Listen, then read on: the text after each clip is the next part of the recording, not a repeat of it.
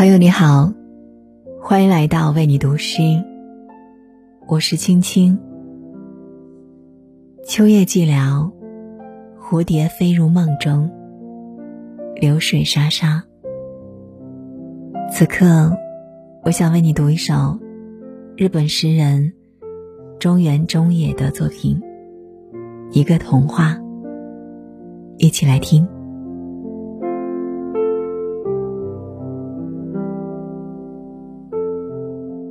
秋夜，在遥远那方，有一片尽是石子的河滩。太阳是沙沙的，沙沙的照着。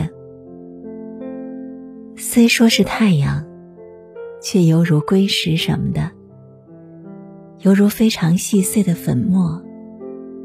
正因如此，才沙沙的。也发出着细微的声响，